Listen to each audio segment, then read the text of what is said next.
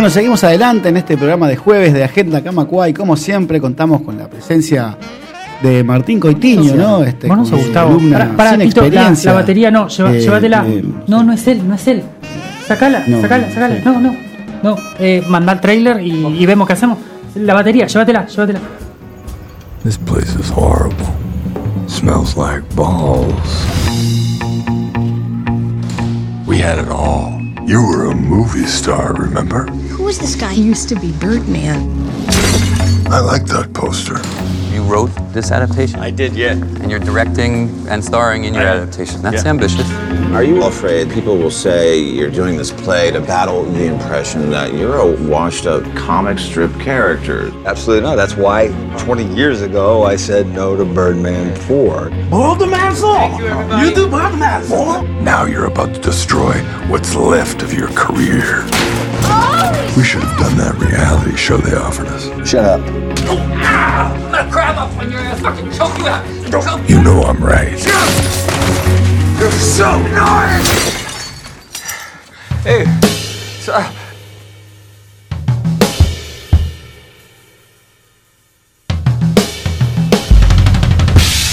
Sí, eh, bueno, siempre traemos la, la, parafernalia adecuada para la, para la película y, hoy que yo pensé que venía con, con Gustavo y habíamos traído la, la, batería, ¿no? Para acompañar los momentos dramáticos, este, como en, Birdman, la película de, Alejandro González Iñárritu. Este, sí, película ganadora del Oscar eh, del año 2014 la película, la ceremonia de 2015 y mm, una película interesante que quiero voy a aclarar antes antes de arrancar que he venido prácticamente bajo amenaza porque hay fuertes presiones este, dentro y fuera de la radio para que hable bien de esta película, cosa que no me va a resultar muy fácil porque en realidad este, no, no, no hay mucho para hablar bien de esta película, pero bueno, eh, lo, vamos a, a, ser positivos y vamos a decir es mejor que la película del año pasado. Porque dos años de esclavitud era ofensivamente mala, esta es simplemente... Mm, ay, pretenciosa. Pero... No sé. Eh, a mí no, no, me gusta el cine de, de, de en general. Me parece eh, que está como que tratado. De, él trata de sobrecargarlo de, significado y, una cuestión casi moralizante y, y, y un poco maniquea. Eh, él, él, maneja los personajes, tiende a hacerlo en todas sus películas como, como títeres, ¿no? Este, esa, esa cosa de, bueno, que les pase lo que les tenga que pasar porque no como que no los quiere demasiado a sus personajes, no sé si se entiende. Porque aun cuando hay, directores que lo han hecho y que es lógico, que, que, han creado personajes y personajes principales también que no son buena gente, que no son agradables, que no son... Pero en general siempre lo hacen desde el lado de eh, tratar de entenderlos o tratar de, de desvelar sus psiquis, ¿no? Y de, y de acercarnos a ellos y, de que nosotros podamos entender eh, de dónde vienen y a dónde van sus excesos y no, y no los someten a humillaciones o a momentos este, dramáticos innecesarios, sino que todo busca ser parte de, de, de, que nosotros nos acerquemos a ellos y de que ellos o crezcan o aprendan o, se modifiquen. Claro, y en las películas de, de, de hay como una cierta misantropía, ¿no? Hay como un cierto este, desprecio por cualquier ser humano que anda en la vuelta y entonces este no no eso, eso se pierde y a su vez este los diálogos y en particular en esta película son todos eh, poco, eh, digamos, no hay, no hay un subtexto, ¿no? El, texto es, es, explícito, entonces eh, la gente habla de esas formas casi que eh, imposiblemente honestas, imposiblemente realistas lo que les pasa de la realidad esa puntual. Entonces no se arma eh, diferentes niveles de, de, de texto en, en, las películas estas. Es todo demasiado explícito. Esto es eh, juzgar moralmente al otro, eh, ser, ser, no, no, no dejar que el público juegue con eso de, de, de, de entender lo que pasa. Entonces, el, el, único elemento extraño a eso que pone en, esta, en este caso es toda la parte de, de la imaginación y los efectos especiales y esa cosa de que él mueva cosas con la mente o mismo el final, ¿no? eh, es como que una película creada a partir de la artificialidad, que no siempre, no siempre está mal. A ver, se puede hacer algo artificial y que sea notoriamente artificial y aún así que eso sea parte del de, eh, trabajo, del encanto o de, o de, la búsqueda que tiene la película. Eh, en menor medida, cuando nosotros hablemos de otra de las nominadas, que va a ser Gran Hotel Budapest, es una película que eh, tiene escenas que son notoriamente artificiales. Hay una persecución en trineo que está, es animada y de una forma que no busca ser realista. Este, y hay, por ejemplo, cambios en el formato de pantalla que no son normales, o sea, que, nuestra mente nos dice que son diferentes, ¿sí? Pero es una búsqueda que hay, ¿no? Es una búsqueda que tiene eh, cier ciertos objetivos y que tiene cierto tono y que, en definitiva, por un momento nos descoloca, pero enseguida cumple esa, función de, meternos más en lo que quiere contar el, director. En este caso es, es, es dudoso, ¿no? Eh, o sea, hay sí, eh, hay una búsqueda, sin duda, o sea, hay, una ambición narrativa, ¿no? O sea, no es este jugarla a la más fácil y que, que vaya y pase. Cuando nosotros hablamos hace unas semanas con, con Gustavo de el, regreso, eh, el discurso del rey, eh, yo decía que para mí es una película contada sin ningún tipo de ambición narrativa. O sea, es una. Ponemos los actores, ponemos la cámara enfrente y bueno, el, mayor peso va a recaer en las actuaciones, en lo que están haciendo ellos y no hay una, un intento realmente de, de, ser cinematográfico. En este caso sí, en este caso sí lo hay. Lo que no siempre es el, que se logre un objetivo realmente este, considerable, ¿no? Eh, para mí, yo le decía a Gustavo y eh, durante tres años seguidos, el año, el, el, año pasado, este y el que va a venir, va a ganar como mejor director de fotografía Emanuel Lubezki, es un gran director de fotografía mexicano, y que creo que eh, el éxito de, de, esa cuestión del plano secuencia en, en Birdman es de él, ¿no? Es de, cómo él logra este, hacer esas transiciones y hacer que la cámara mantenga se mantenga captando todo lo que está pasando eh, sin que nos sobresalte y sin duda que es un trabajo de iluminación brutal porque cambiar de, de, escenario, de ambiente, lo que sea, con una cámara sola es tremendo trabajo y no tengo dudas, además de que el trabajo de los actores es impresionante porque hay secuencias que duran eh, unos cuantos minutos y son unas cuantas páginas de diálogo y hay que hacerlo el diálogo de principio al final y si algo se estropea hay que arrancar de vuelta y se deben hacer como 10 tomas. O sea, es, es un trabajo exigente, este, más allá de que es una, una sola locación, ¿no? Este, prácticamente, salvo al final. Eh, pero bueno, es un trabajo muy exigente y es una construcción complicada y compleja. El tema es este si vale la pena y si hay algo para decir.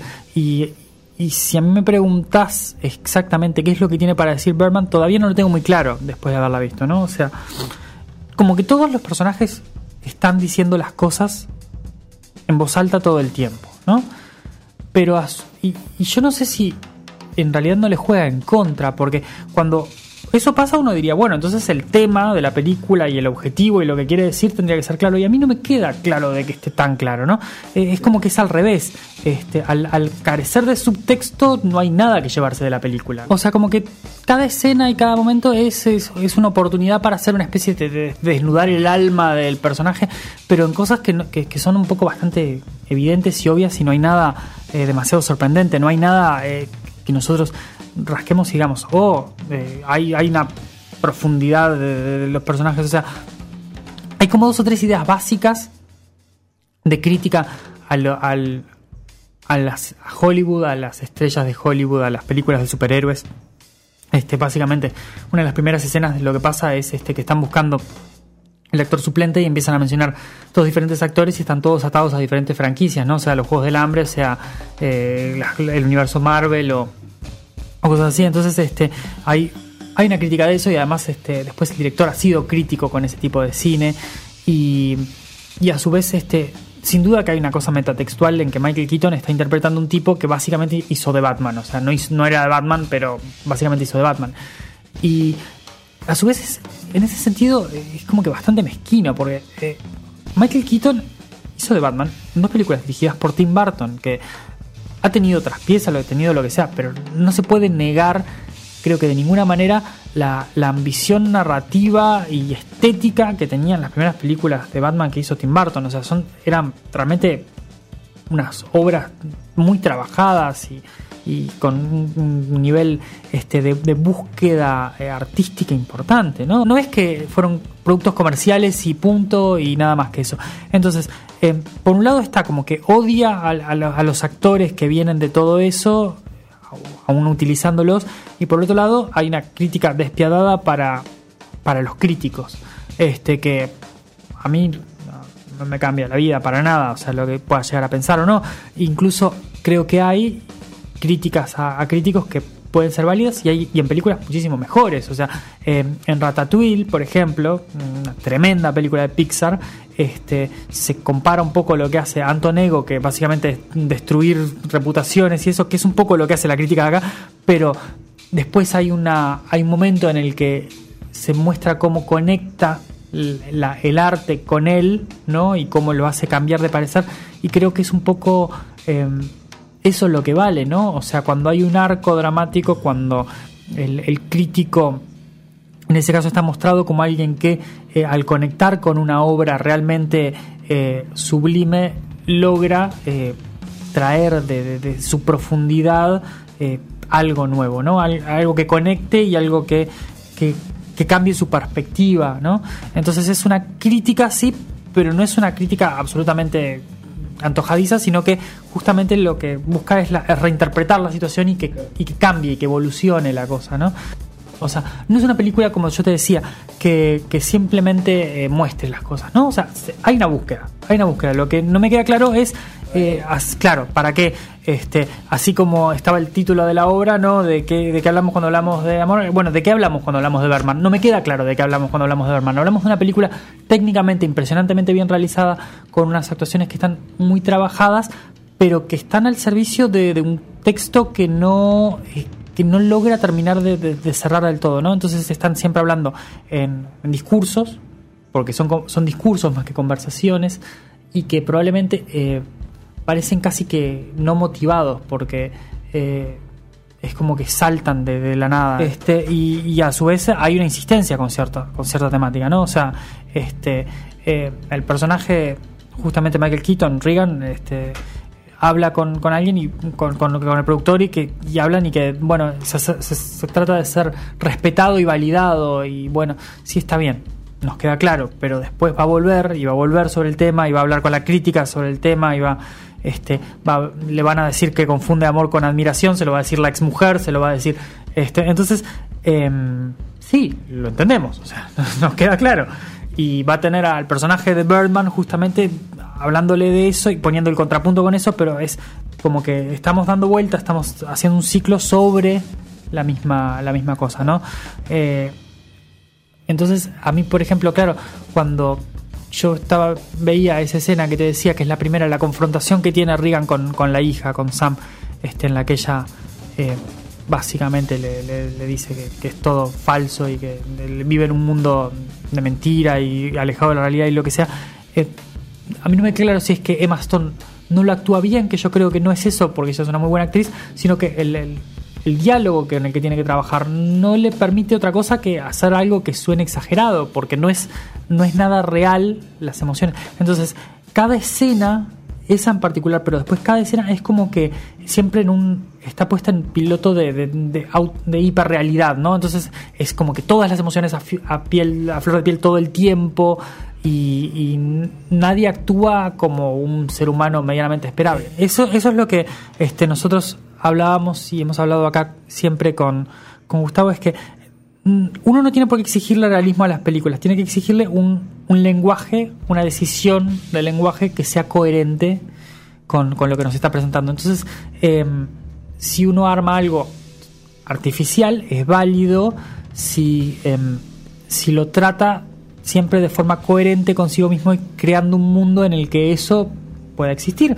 Así como cuando hablamos del artista, este, que era una película muda sobre películas mudas, bueno, no es realista porque la gente habla, ¿no? Entonces el cine mudo no es realista, pero tiene sus propios códigos a los que adhiere, entonces uno se deja llevar por eso.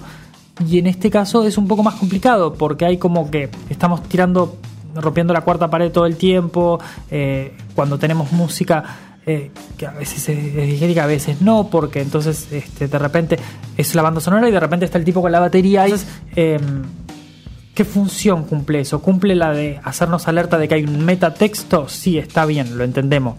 Pero no, no, no sé, es como que hay mucha, mucha ambición, pero es más una, una postura casi que pretenciosa que una búsqueda realmente intelectual, porque la, peli, porque la película ya no, casi que nos arranca con, con, con, las, con las conclusiones ya sacadas, o sea, no hay, eh, no hay descubrimiento en la película. Bueno, en la parte de actuaciones también, pero en la banda sonora, en la mezcla de sonido, está muy bien lograda la película. O sea, eh, tiene un, técnicamente está muy bien lograda la película. El tema es que uno todo eso lo, lo, lo tiene trabajando en pos de algo y todavía no me queda muy exactamente claro qué. Este, está bien hecha la forma en la que se condensan los días, porque son como cinco días distintos, este, en una especie de plano secuencia único, que en realidad tiene, no sé, 15 cortes visibles que son notorios y otros que puedan ser invisibles, este, hechos digitalmente y que el cine ahora permite hacer ese tipo de cosas, ¿no? Este, eh, y está, eso está, está bien logrado, o sea, no, no hay prácticamente que pertenece casi que al mundo que está, está cuestionando, ¿no? Este, es un poco raro. Y, y sí, hay mucha cosa de esas y hay, y hay un juego metatextual, como te decía, con el tema de la batería, el tirar la, la, la puerta a puerta, el que Michael Keaton haya sido, sea un personaje que es casi pasado de él. Yo no sé si es a propósito o no, pero Edward Norton está haciendo de Edward Norton, porque todo el mundo sabe y tiene la idea, y está claro que Edward Norton es un ser absolutamente despreciable e insoportable con el que trabajar que considera que tiene que modificar todos los textos y hacer las películas propias. Y acá está haciendo eso, el personaje de él. Yo no sé si él si, si fue una decisión consciente de, de Iñárritu y de Norton hacerlo o no. Este, no le creemos porque absolutamente creemos que, que es así de, insoportable. Este, y, y, ta, y a su vez tiene, la película tiene momentos en, las que, los que nos está avisando lo que va a pasar. Eh, eh, la escena del disparo final está hecha por lo menos dos veces antes de que pase realmente y que él se dispare. Este, entonces hay como una premonición, está, nos está mostrando hacia dónde va la, la historia. Este, pero ya te digo, en, en algo que a mí me, me deja un poco eh, extrañado porque hay como una cierta linealidad y una cierta simpleza en, en que yo no, no, tengo claro este, cuál es la, la, búsqueda que tiene, ¿no? O sea, qué es lo que, qué es lo que nos quiere decir. Entonces, es como que critica lo que es el producto de Hollywood y lo hace abiertamente explícitamente y cuantas veces sea necesario, pero también es bastante crítica con, con, la crítica que justamente hace eso, pero en realidad eh, es más por el tema de que de que ella no le da la chance a él que por otra cosa y después cuando ella va a hacer la crítica que al final va a ser buena es un error, o sea, porque suponemos o entendemos que no es que el tipo se quiso pegar el tiro, sino que pasó. Entonces, el, el momento en el que la, en, el que la crítica es, es buena y, y, digamos que acierta, lo hace por los motivos equivocados, porque le está, le está atribuyendo una, una intención que el, persona, el tipo probablemente no tuvo, ¿no? El, actor no tuvo, y que son confusas y que no terminan de cuajar a mi gusto. Eh, en una película, como te decía, que está bien construida, que, que, que saca provecho de, de, de, las capacidades técnicas que tiene la gente que tiene atrás, pero que en definitiva no, no deja mucho, no deja nada. O sea, es, una, es un ejercicio estético y, y, técnico. Pero no pero pasa mucho más de eso. Exactamente, al servicio de no se sabe exactamente qué. Eh, no tengo dudas que es una película para, para snobs que quieren sentirse superiores al cine promedio de, de Hollywood, porque en definitiva el, director, yo trato de no hacerlo mucho, trato de no, de no mezclar la persona que lo hace con el producto, pero el director tiene esa visión, entonces eh, transpira durante toda la película, ¿no? O sea, él considera que, eh, que, el, cine comercial es, es, una mala cosa y entonces este y sí hay una cantidad gastada en los efectos especiales de hacer que el, tipo vuele y ese tipo de cosas este entonces eh, hay un poco de eso y el año que viene, por ejemplo, vamos a hablar de The Revenant, del Renacido, y que es la película que le dio el Oscar a, DiCaprio, cosa absolutamente ridícula, porque las actuaciones de él habían sido increíblemente superiores ahí. Y el Oscar a DiCaprio, esto lo tendría que hablar la semana que viene, pero me parece que viene al tema, se lo dan por hacer, por porque el tipo hizo una cantidad de cosas. Claro, no, pero además este, en esa película, él está comiendo el, el- bicho, él es vegetariano y está comiendo el bicho muerto que, que aparece que come, entonces este, cuando se siente mal, se siente mal en serio, está pasando un frío de morirse, o sea, él está sufriendo todas esas cosas, pero eso no es actuar. ¿Me entendés? Entonces, Iñárritu tiene una, una visión rara de, que, de que Hollywood es artificialidad y hay que destruir eso. Y no, porque la gracia de- de Hollywood es que el actor actúa. Entonces, yo no creo que Tom Hanks haya pasado cuatro años solo en la isla cuando filmó Náufrago, pero yo le creo porque él lo construye. ¿Me entendés? Entonces, no necesitas. Claro, no necesitas hacer que la persona sufra las indignidades más grandes para que eh, la- se refleje en la pantalla. Porque si no, en definitiva no está actuando, está reactuando, está reaccionando, ¿no? Es reacting, no más que acting a la, a la situación. Entonces, creo que esa visión eh, cínica sobre el cine eh, está eh, en, en toda la película, permea toda la película, em, y me llama la atención que la academia, que es gente que trabaja en el cine, justamente premie eso, pero a su vez, eh, y lo hemos hablado acá en, en oc- en ocasiones anteriores, eh, Hollywood a la hora de los premios es muy de mirarse a sí mismo, entonces este, esta es una película construida en base a, la- actuaciones y a, y, y a analizar eh, lo que pasa cuando se construyen personajes, cuando se arman cosas, entonces es como que...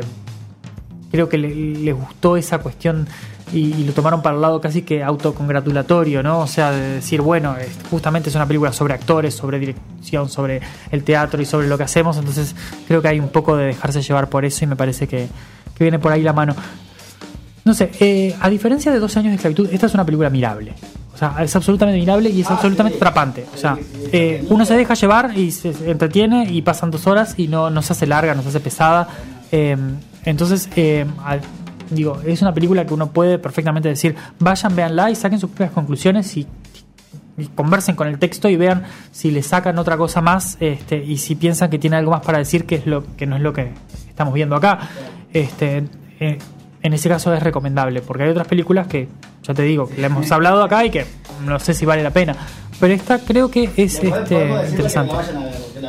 Sí, sí, que la busquen, que la vean, que creo que hay, hay bastante para, para, para analizar y para ver, este, y para ver si, si hay algo que se nos haya escapado o que este yo creo que yo creo que sirve en este caso verla en el contexto de la obra del, del autor. Y ah, yo hablé hace unos hace unos años de no sé hace unas semanas no pero de, de la obra que él había hecho película extranjera que se llama Beautiful con Javier Bardem que es es peor que esto, es, es horrible, porque es una película acerca de, de- castigar a sus personajes todo el tiempo, pero me parece que hay una cuestión que, que se que transpira en la obra de Iñárritu de, de, de no querer a sus personajes, de querer hacerlos sufrir para que, para que haya una especie de catarsis extraña, este, pero que no me resulta claro que sea un arco revelador, o sea, eh, ¿qué es el final de Michael Keaton aceptando su pasado y dejándose volar?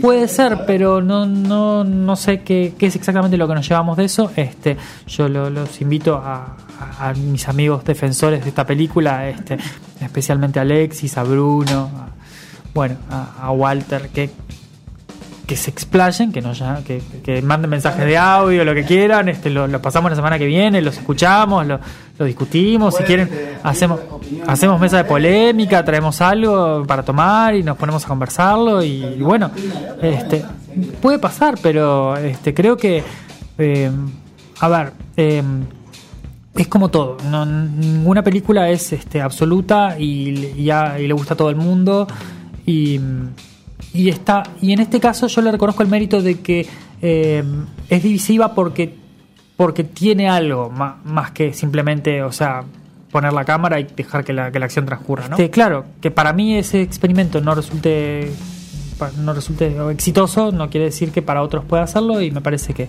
de última siempre hay chances para, para revisarlo y Birdman este es cine no a diferencia de otras películas que hemos hablado es cine a diferencia de, de justamente como decía el discurso del rey o incluso 12 años de esclavitud eh, es cine no o sea tiene, tiene, tiene objetivos cinematográficos, tiene, tiene un trabajo técnico importante, tiene este, una búsqueda por eh, hacer algo, una obra que trascienda simplemente contar una historia, ¿no?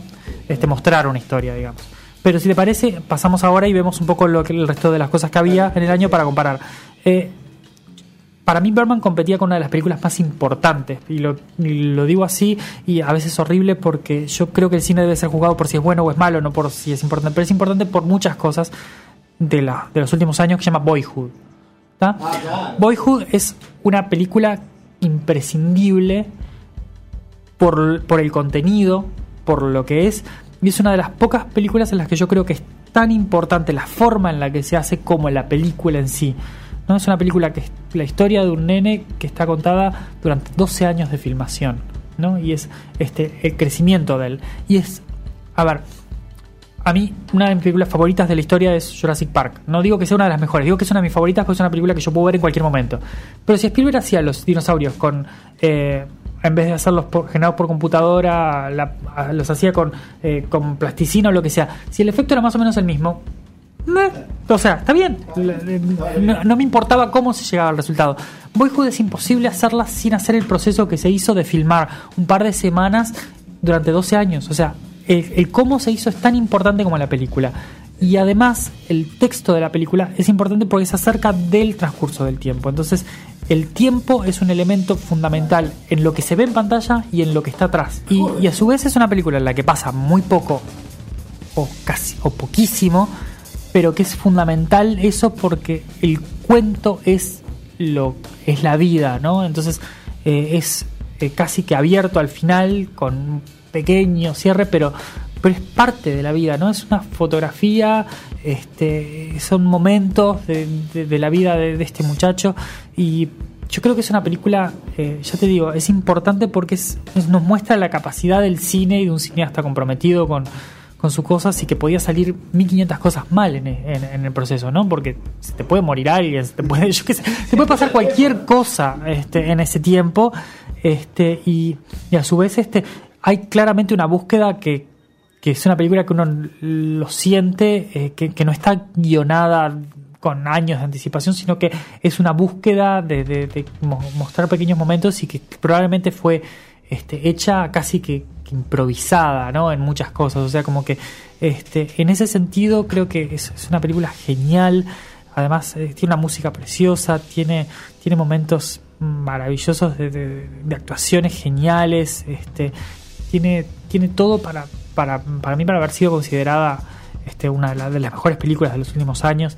Eh, se motiva este, eh, de una forma que, que no, no presenta emociones demasiado grandes en pantalla, pero se motiva por la acumulación del tiempo, pues, se motiva por lo que por lo que significa la vida de, esto- de estos personajes, ¿no? En pri- Principalmente del, del niño protagonista, pero de todos los que están alrededor, ¿no? Entonces es este es una acumulación emotiva de, que nosotros los acompañemos en el viaje que ellos están llevando y entonces es una película mucho menos acerca de- del destino que tiene, ¿no? Porque nosotros decimos que en el cine en general es a diferencia de la literatura, ponerle es un medio que generalmente se escribe con el final en la cabeza y armándolo para llegar hasta ahí. Esta no, porque está hecho un poco así como la vida, o sea, está es la acumulación de cosas y obviamente lo que pasó antes informando lo que va a pasar después, pero no, no con un objetivo puntual, sino dejando que la, que la vida nos lleve, ¿no? Y, y ese eh, en ese sentido creo que todo funciona perfectamente y es una gran película, es una enorme película que para mí tenía que sí o sí haber ganado este eh, el, el Oscar a Mejor Película, porque además Richard Linklater es un director que ha hecho muchísimo con ese juego con el tiempo y con la trilogía de, de Before este, también juega un poco con, con eso, este, que tiene búsquedas absolutamente diferentes, ¿no? En, en diferentes películas. O sea, este es el tipo que dirigió, yo qué sé, Escuela del Rock, que es una tremenda película, excelente película, que no tiene absolutamente nada que ver con esto. Entonces, eh, creo que la verdad que es alguien que está mereciendo un premio desde hace mucho tiempo y que espero que en algún momento lo pueda lo pueda hacer efectivo, pero que además creo que acá había presentado un producto que era absolutamente innegable.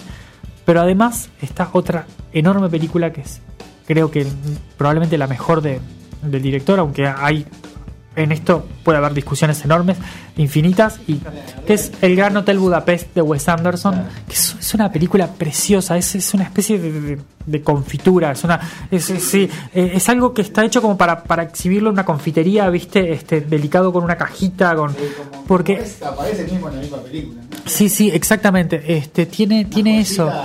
Claro, es, exactamente así. Entonces eh, que tiene, ya te, como habíamos dicho, este, de diferentes momentos, tiene diferentes forma, formato de pantalla para, para llevarnos a, otro, a otra época, la diferente forma de filmarlo, y, y tiene actuaciones que no Sí, y que no buscan ser realistas, sino que buscan ser parte del realismo de esa película, ¿no? O sea, la, la búsqueda de Wes Anderson no es la de la del naturalismo, sino que es la de la construcción de un propio léxico, un propio mm, lenguaje, ¿no? Este, y adherirse a él y contar de cierta forma que a él le gusta y que para el espectador que se deja llevar es maravilloso. Sin duda, y tiene un juego que, que nunca deja de ser asombroso, entre que uno lo, lo mira y piensa, va a ser todo preciosito así, y tiene como momentos de violencia y de cosas así que, que a veces nos dejan un poco desubicados, pero que son parte de la forma en la que él cuenta la- la- las historias y a veces agarra, como en esta que tiene eh, no, es- nazismo ex- explícito, pero es una forma de. Este, entonces, eh, de, me- de meternos en esa, con esa realidad dura, pero apenas este, mostrarnos, eh, insinuarnos esa, realidad.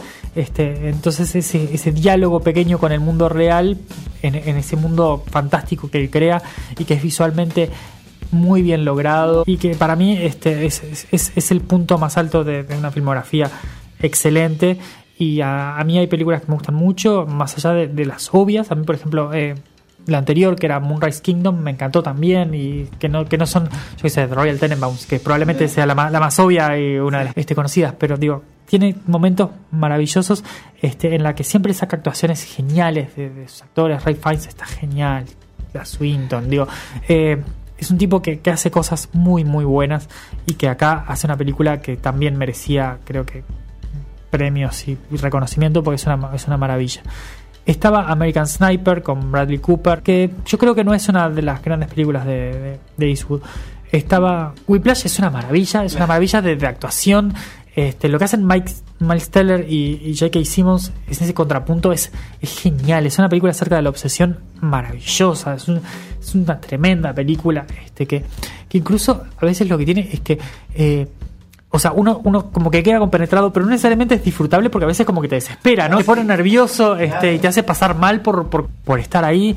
Este, pero es, es, una gran película, Whiplash, y que creo que le compró gran parte de la buena voluntad que, que, después llevó este, Damien Chazelle para, para terminar ganando como mejor director por La La Land, que a mí me gusta mucho. Digo, no, no, no es que diciendo que La La Land no, mere- no haya merecido el mejor director y eso, pero digo, creo que lo posicionó en un lugar este, muy interesante al director y ya creo que es una, una gran película. Estaba Selma, este, sobre Martin Luther King, y había dos películas que eran muy parecidas en la formulación, que eran este, The Imitation Game, El Código Enigma, este, con Benedict Cumberbatch, y La Teoría del Todo, que son más la, la biopic más, más normal, más natural, que a mí igual me gustaron como estaban hechas, digo, creo que, o sea, son... eh, las más asimilables, ponerle a una mente brillante, una cosa así, que son una fórmula bastante clásica de Hollywood, pero que cuando está bien hecha, está bien hecha, digo, y en este caso son, están bien logradas las películas, aunque a veces este, omitan parte de, la historia que no les resulta conveniente, pero nosotros eh, lo decimos siempre, eh, la película tiene que ser coherente consigo misma y no necesariamente contarnos toda la realidad. Y no vamos a, más allá de que hayan tenido cosas cuestionables en su vida o lo que sea, o, o que se omita parte de lo que les sufrieron o lo que sea, nadie va a, a, a desconocer lo que hizo Turing ni nadie va a desconocer lo que hace Stephen Hawking ¿no? hasta el día de hoy. Y bueno este creo que en ese caso están son interesantes películas. En, en el lado de director bueno ganó Alejandro González Iñárritu que para mí no no no para mí era para mí era Richard Linklater este premio pero bueno ta, dejémoslo pasar este em, sí para mí venía por ese lado. Más creo que eh, capaz que la, la, la competencia en el año siguiente no era tan no era tan clara y, en- y estuvo bien ganado pero que, que González Iñárritu tenga dos Oscars cuando Scorsese tiene uno cuando Hitchcock no tuvo ninguno y que tenga la misma cantidad de Oscars que Steven Spielberg por decir un nombre. Este bueno estaba también Richard Linklater estaba Wes Anderson como dijimos por Gran Budapest Hotel. Estaba Bennett Miller por una película que se llama Foxcatcher y Morden Tildum por Imitation Game este, esos eran los nominados a director. En actor ganó Eddie Redmayne por La Teoría del Todo. Hace un muy buen trabajo. Yo entiendo que es muy, en una película, como decíamos, de una fórmula de Hollywood bastante clásica. Pero el trabajo físico que hace Eddie Redmayne en la película es realmente deslumbrante, es realmente sorprendente y, y ese es ver a Stephen Hawking. O sea, y además, eh, Stephen Hawking, que es un tipo que, que por su vida, o sea, ha tenido este, cosas impresionantes de ver y cuestiones físicas y este, todo lo que logra con la fisicalidad de Eddie Redmayne hace que valga la pena el premio. También estaba Steve Carell por Foxcatcher, estaba Bradley Cooper por American Sniper, Benedict Cumberbatch, pues, como dijimos, por, por el código Enigma, y Michael Keaton, que de vuelta, eh, la actuación de Michael Keaton es muy buena en la película. Este, yo tengo, puedo tener diferencias con el texto, pero el trabajo que hace él es muy bueno y sin duda que es una película que fue muy difícil de actuar por cómo está construida, ¿no? Eh, Julianne Moore por Still Alice ganó. Julianne Moore que merecía un premio hacía tiempo, es una gran actriz. Sí, en algún momento se tenía que dar. Marion Cotillard estaba, estaba Felicity Jones por la tele de todo, estaba Rosamund Pike por Gone Girl, esa película de David Fincher que está. Eh, yo no sé si es buena o muy buena o no, pero tiene momentos fincherescos, o sea que, están muy bien logrados y están muy interesantes. Y Reese Witherspoon por Wild también. Este, Reese Witherspoon, a mí no me encanta Reese Witherspoon, pero cuando tiene grandes actuaciones como él, tiene grandes actuaciones, no, hay con qué darle. Este, en actor de reparto, bueno, J.K. Simmons, pura furia, pura, pura obsesión, es, genial. Este, todas las escenas en las que está maltratando a esos pobres gurises que hacen música es, es genial. Eh, no, la verdad, eh, brillante. Estaba Robert Duvall por The Judge, estaba Ethan Hawke, que Boyhood hace muy buen trabajo durante años, ¿no? Estaba Edward Norton, que yo no sé si, ya te digo, yo no sé si estaba actuando Edward Norton, pero bueno, estaba por Berman, y Mark Ruffalo por, por, por Foxcatcher. Patricia Arquette me parece muy bien merecido el premio por Boyhood. Este, es un trabajo bastante. Eh, por momentos es bastante sutil y después tiene cerca del final alguna escena que es la que realmente saca la, emotividad a flor de piel. De vuelta, era lo que yo te decía, tiene ese momento en el que, claro, es muy eh, en tu cara, ¿no? Pero lo que pasa es que el texto es en tu cara, entonces este, ella lo trabaja desde ese punto de vista y está bien. Y estaba nominado, obviamente, estaba Laura Dern por Wild. Laura Dern es una gran actriz este, Kira Knightley por, por el código Enigma y Meryl Streep que siempre anda en la vuelta este, por el musical Into the Woods. Yo no sé si era una de esas actuaciones de Meryl Streep como para destacar, pero era Meryl Streep. Este, y, bueno, y, ta, y tiene que andar. En guion, bueno, como dijimos, ganó este, Armando Bo, entre otros, por Birdman. Para mí no, para mí acá es, para mí ahí es, es, un error. Para mí, eh, o sea, estaba Foxcatcher que está bien, estaba Gran Hotel Budapest que tiene un gran guion y además había una película y yo te voy a decir una cosa. Eh, el actor de, este, de la película con este guion podría haber ganado a mejor actor ni siquiera estaba nominado. El guion, la película se llama Nightcrawler. Jake Gyllenhaal es el actor y el trabajo que hace es increíble. ¿ah? Es, es, un, psicópata absoluto que busca filmar este, las cosas más horribles, este, las noticias más horribles. Y el, el guion es excelente, pero la actuación de Jake Gyllenhaal es brillante y es una de las películas que vamos a dejar para que la gente la busque. Eh, Nightcrawler, excelente. Eh, exactamente, en guion adaptado. Bueno, este, ahí estaba en guion adaptado eh, de Imitation Game. Yo no sé si. este. American, American Sniper, Inherent Vice, La teoría del todo y Whiplash, que para mí era probablemente el guion adaptado del año. Creo que en guion original no mencioné que estaba Boyhood, Capaz que el guion no es, el punto más fuerte de Boyhood. Es una construcción colectiva, como dijimos, a través de los años, pero bueno. Eh, para mí Whiplash era el mejor guion adaptado, sin duda. Eh, música, bueno, Gran Hotel Budapest, este, una, buena, buena música de Alexander Desplat, que siempre es un compositor muy interesante. Glory, la canción de Selma. Este, eh, en edición de sonido American Sniper, en mezcla de sonido Whiplash. Obviamente tiene una mezcla de sonido muy buena. Eh, Gran Hotel Budapest tuvo también diseño de producción, maquillaje y vestuario, una de, las patas fundamentales y sin duda que muy bien. Eh, película animada ganó Big Hero 6, que es una película animada de, Disney con un poco de Marvel, está muy bien. Eh, es muy buena la película, salvo el tercer acto que se vuelve como medio genérica película de superhéroes, pero está bien. Aida o Ida, película extranjera, este, muy interesante, blanco y negro, buena película. fotografía, Lueski, como dijimos, tres años seguidos, eh, Berman este año, en el segundo año.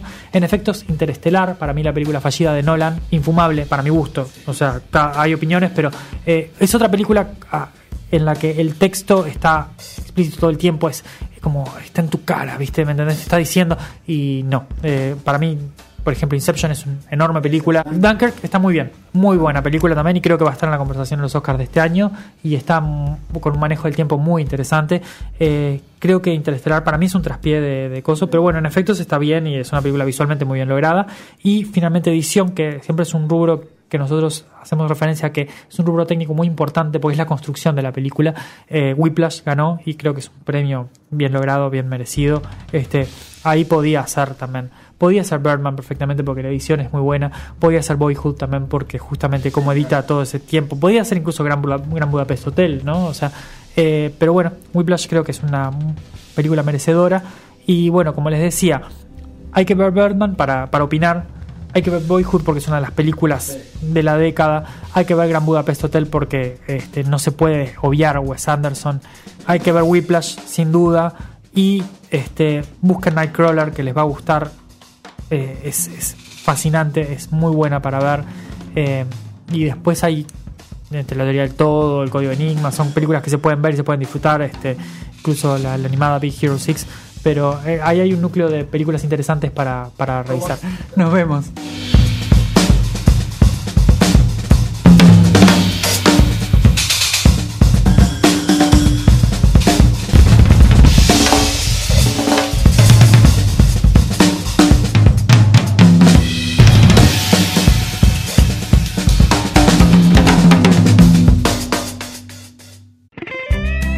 Hasta aquí, Agenda Camacua música, cultura y espectáculos.